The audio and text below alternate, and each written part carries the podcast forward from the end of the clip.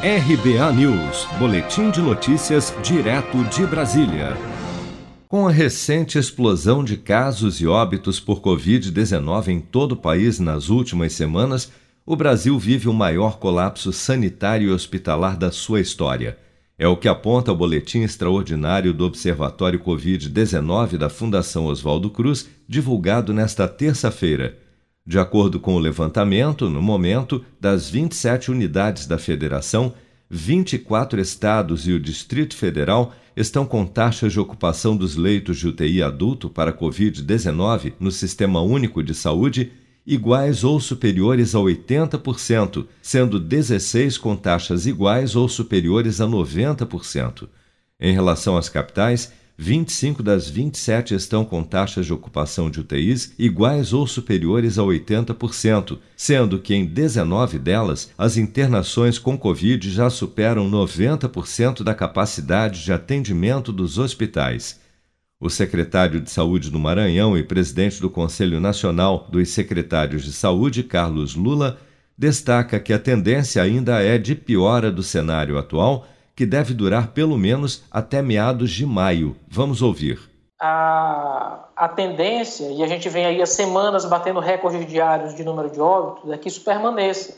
E o que é pior, hoje a gente está perdendo pessoas não só em leitos hospitalares, mas sem leito hospitalar. A gente está perdendo pessoas na fila de espera, sem ter direito sequer a um tratamento digno, sem ter direito sequer a entrar no leito de UTI porque as filas estão tão grandes que o sistema não tem dado conta. As pessoas estão morrendo, muitas vezes sequer tem, sem ter acesso a esse leito.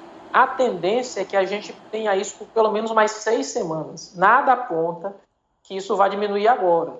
Talvez no início de maio, em meados de maio, se a gente conseguir cumprir o, o cronograma de vacinação e aí tendo vacinado a população acima de 60 até o final do mês de abril, a gente sinta em maio uma diminuição do número de óbitos. E aí a gente podia estar falando em metade do patamar que a gente tem hoje.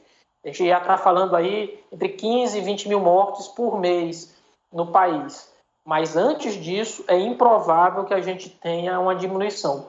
Pelo contrário, a tendência nas próximas semanas, infelizmente, ainda é aumentar esse número de óbitos que a gente está tendo todo dia. Muito provavelmente, eu não acreditava isso semanas atrás, mas a gente deve ter nos próximos dias, infelizmente, a ultrapassar a marca de 3 mil óbitos num dia só.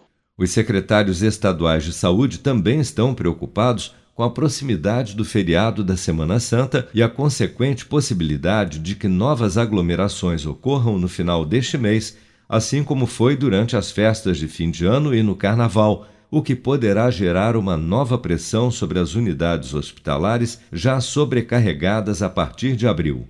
Eu vou poupar de montão e juntar o maior dinheirão.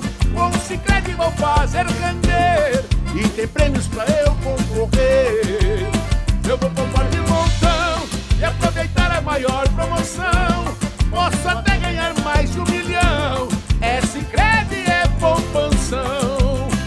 Promoção Poupança Premiada Sicredi. A sua economia pode virar um dinheirão. Confira o regulamento em poupancapremiadasicredi.com.br e participe. Com produção de Bárbara Couto, de Brasília, Flávio Carpes.